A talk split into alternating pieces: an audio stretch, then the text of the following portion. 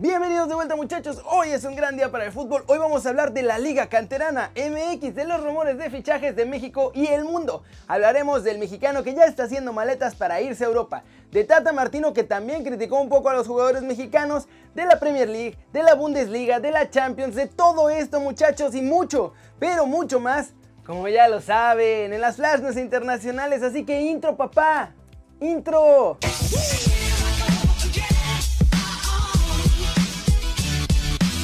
Ya arranquemos con noticias de la Liga MX, porque la crisis parece que la convertirá en la Liga de los Canteranos. Ya hay dos clubes importantes que decidieron que sus chavos van a ser la base del equipo. Y es que, como no hay lana para comprar jugadores, ahora la perspectiva cambió y en México están empezando a ponerle mucho más punch a las fuerzas básicas y a que esos jugadores, los de cantera, se conviertan en las figuras de los clubes, en lugar de traerse a un montón de extranjeros que luego nada más vienen de vacaciones y a robar a la Liga MX. Este fin de semana Mitchell, entrenador de los Pumas, fue el primero en hablar sobre este cambio y los Pumas serán de los primeros en sacar adelante la cantera. El entrenador español reveló que 15 jugadores egresados de su cantera ya están tomados en cuenta para formar parte del primer equipo y varios pueden estar incluso en el cuadro estelar durante la próxima temporada, pues tienen tiempo ya entrenando con el primer equipo, aunque no habían estado registrados con ellos. Pero no solo es Pumas el que está pensando en aprovechar el talento, ya que tienen fuerzas básicas por montones, Cruz Azul dice que también. Robert Dante Sibolti se sumó a esta forma de pensar. El entrenador de Cruz Azul dice que tiene planeado usar hasta 17 jugadores mexicanos surgidos en la cantera de la Noria. Entre ellos están obviamente Santi Jiménez que ya estaba jugando con el primer equipo, pero también Rodrigo Huescas, una de las joyas de la cantera azul. ¿Cómo la ven? Creo que este es un gran paso, sobre todo porque viene de equipos grandes del fútbol mexicano y van a poner el ejemplo de que se puede trabajar, se puede manejar la presión y dar resultados con canteranos mexicanos y no con un montón de extranjeros. Siguiente noticia. Tata Martino también salió a decir que a veces los mexicanos se hacen chiquitos en momentos importantes, muchachos. De hecho, él y Juan Carlos Osorio intercambiaron opiniones sobre la selección mexicana y esto fue lo que dijeron. Primero vamos con las palabras del Tata. Dijo, es nuestra idiosincrasia y es lo que tenemos que romper. Selecciones como Colombia y México, sin duda, es una cultura el sentirnos protagonistas en Argentina, mejores, y no entendemos de un partido que nos pese porque el rival sea mejor o inferior, entendemos que las condiciones que debe ganar uno u otro, pero reconozco que hay selecciones que la inferioridad les hace sentir más cómodos, como la victoria de México ante Alemania, Francia, Croacia, y después tienen derrotas más dolorosas como perder unos octavos de final contra Estados Unidos. Es todo un proceso de cambio y probablemente lleve mucho más que el proceso de un solo técnico o de un mundial. Y bueno, por otro lado Juan Carlos Osorio puso a Edson Álvarez como la figura más importante de la selección mexicana para el futuro. Estas fueron sus palabras. A Edson Álvarez lo consideramos en el Mundial de Rusia 2018, sobre todo iniciando el partido contra Brasil y marcando a Neymar.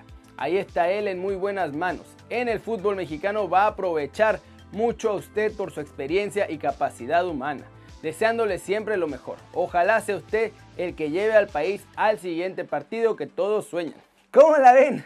Y vamos a tener que ser sinceros, Tata tiene toda la razón muchachos, ahí están las pruebas. Nos caímos contra Alemania en el 98 y íbamos ganando. Perdimos contra los gringos en 2002, lo de Argentina en 2010. Después también dejamos ir el triunfo contra Holanda en 2014 y pues lo de Brasil en Rusia 2018. Hay que encontrar cambiar esa forma de pensar para poder ser entonces una selección de élite. Vámonos ahora con los rumores y movimientos oficiales en la liga de todos nosotros, o de algunos de nosotros, porque ya viene la del balompié y a lo mejor nos cambiamos. Pero bueno, en la Liga MX ya se soltaron todas las correas y hay varios cambios que empezaron a hacerse.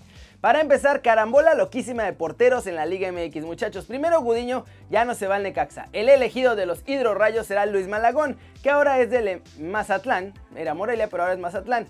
Y la nueva franquicia se queda sin porteros. Entonces ahí va a llegar Gudiño a defender el marco del Mazatlán. No acaba la cosa ahí porque Chivas quiere el regreso de uno de sus consentidos y ya está cocinando junto con León que Rodolfo Gota regrese para ser su portero titular en el Apertura 2020. Todos estos movimientos están a nada de cerrarse y todos van a ser préstamos con opción a compra un año después. Tigres no quiere perder punch y como Ener Valencia ya estaba empezando a darles resultados allá en la Sultana, decidieron que no se va a este mercado y activarán su cláusula para alargar el contrato un año más. El ecuatoriano de hecho ya se unió a la pretemporada de los Tigres. Se confirma que además Tigres va a mandar a Jason Lucumí al Atlas a cambio de Ulises Cardona. Los rojinegros también están tratando de cerrar el fichaje de Alexis Pérez de los Gallos Blancos, que termina contrato y si no renueva, llegaría gratis a la madriguera. Los Bravos de Juárez siguen usando su cantera favorita, muchachos. Ay, Tigres. Y es que ahora están negociando la llegada de Jair Díaz y de Snyder Medina, quienes estaban en el ascenso MX, pero los dos jugadores pertenecen a Tigres. Uno estaba antes con Venados de Mérida y el otro estaba con los Correcaminos de la Autónoma de Tamaulipas, respectivamente. ¿Cómo la ven muchachos? Cambios, préstamos, todo esto por todos lados para poder, pues ahora sí que medio reforzarse de cara a la apertura 2020 porque no hay billete. Pero pues eso claramente no los ha frenado para hacer o intentar un montón de fichajes. Y vámonos con la noticia chabocha del día muchachos. Nuestro cachorro Montes se nos va a ir a España. La negociación ya está avanzadísima y les explico todos los detalles. César Montes se va a convertir en jugador del Valencia en el próximo mercado de fichajes. El central había sido seguido ya por el cuadro Che desde hace más de seis meses y ante la salida de Ezequiel Garay que también ya se confirmó, Montes será el relevo. El costo de César normalmente es de entre 8 y 10 millones, pero el Valencia se puso las pilas y mandó una propuesta muy interesante a Rayados, la de pagarle solo 4 millones de euros por la mitad de la carta del Cachorro Montes. Esto significa que Rayados vende los derechos federativos para que pueda jugar en Valencia, pero en el futuro, cuando el Valencia lo venda, si es que lo venden a otro equipo obviamente, lo que cobren por Montes van a tener que dividirlo a la mitad. Una de esas mitades se le va a pagar a Rayados de Monterrey. Montes tiene también toda la intención de irse y ya lo confesó varias veces en las últimas entrevistas. El contrato que le proponen a mi cachorro es de 4 años, con lo que garantizan que además es una apuesta importante para los naranjeros. Ahora quede esperar porque viene el regreso de la Liga Española y toda esta operación aún no se puede terminar ni hacer oficial hasta que se termine la temporada en la liga. ¿Cómo la ven? Parece que finalmente se cocinó el primer fichaje mexicano, muchachos, ya solamente falta que lo hagan oficial. ¿Quién creen que va a salir después? ¿O creen que alguien va a salir después? Por ahí están Macías, está Charlie, está Córdoba. ¿Creen que alguien más se va a ir? Flash News, el Liverpool ya está a nada de ganar su primera Premier League en un montón de años. Y bueno, por más de tres décadas han tenido que esperar para celebrar, pero Jürgen Klopp dice que todavía hay que esperar un poco más, por lo menos hasta que las cosas vuelvan a la normalidad. Quique Setién está tranquilo con la contractura de Leo Messi y dice que lo ve jugando en el reinicio de la liga ante el Mallorca. Además, de Luis Suárez comentó que ha estado mucho mejor de lo que esperaban y también medita alinearlo la semana que viene en el regreso de la liga como titular. Pablo Dybala ya también se recuperó del coco bicho y está preparado para la vuelta de la Serie A, aunque el propio argentino reconoció que todavía no está al 100 físicamente. Primer punto del Schalke 04 muchachos tras el regreso de la Bundesliga a pesar de acumular 12 partidos sin triunfo. Lo poco que hubo pasó en la primera mitad, Andrich adelantó al Unión Berlín, pero poco después empató Kenny en lo único decente que tuvo el equipo en ataque. La ausencia de Garrett Bale en el entrenamiento del sábado muchachos fue solo un sustito. Nada más, era una pequeña sobrecarga, el galés está disponible para Zidane en el próximo entrenamiento que va a ser este martes. El Coco Bicho también ha provocado cambios en todo el fútbol, muchachos, y ahora también cambia de sede la final de la Champions, que se habría fijado. Originalmente se iba a jugar en Estambul, allá en Turquía, pero parece que va a jugarse en Lisboa. El Augsburgo, Colonia, un duelo por la zona baja parecía destinado al empate aburrido cuando ya se daba por hecho el 0-0, pero los visitantes se adelantaron en el minuto 86 y dos minutos después Max devolvió la igualdad. No es que haya sido una victoria para nadie, pero por lo menos tuvimos 10 minutos de emoción. Y vamos a terminar el video de hoy con todos los rumores que están pasando, pero ahora en el mercado europeo, porque también allá se están moviendo muchas piezas, muchachos. Pedro será una de las joyas que se van a pelear en el próximo mercado de fichajes. El jugador español acaba contrato con Chelsea, entonces se va gratis. Por eso ya sus representantes lo andan ofreciendo a todos lados. Los primeros interesados son Valencia, el Betis y el Sevilla. Tutosport confirmó que Miralem Pjanic solo tiene en cuenta las ofertas del Barcelona. Si no puede ir al Camp Nou, ya decidió que no sale de la Juventus.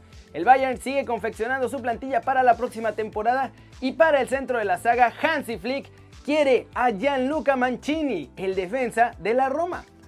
Timo Werner fue descartado ya por el Liverpool, va a irse con el Chelsea, todos lo sabemos, pero ahora los Reds fijan la opción de Adama Traoré como principal candidato. Klopp lo quiere como objetivo prioritario la próxima temporada.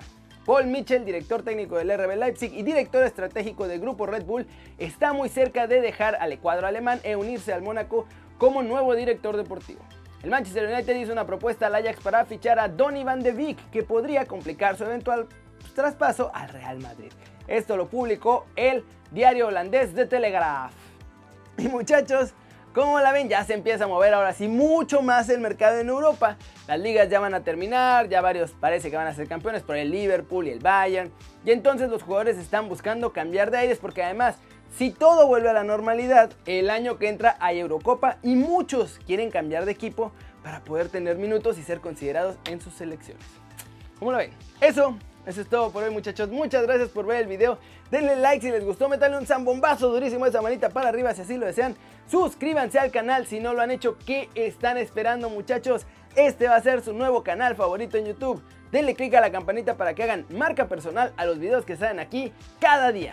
Ya saben que yo soy Kerry Ruiz muchachos y como siempre me da mucho gusto ver sus caras sanas, sonrientes y bien informadas. Y, y, y, y, y, y aquí Aquí nos vemos mañana. Chao, chao.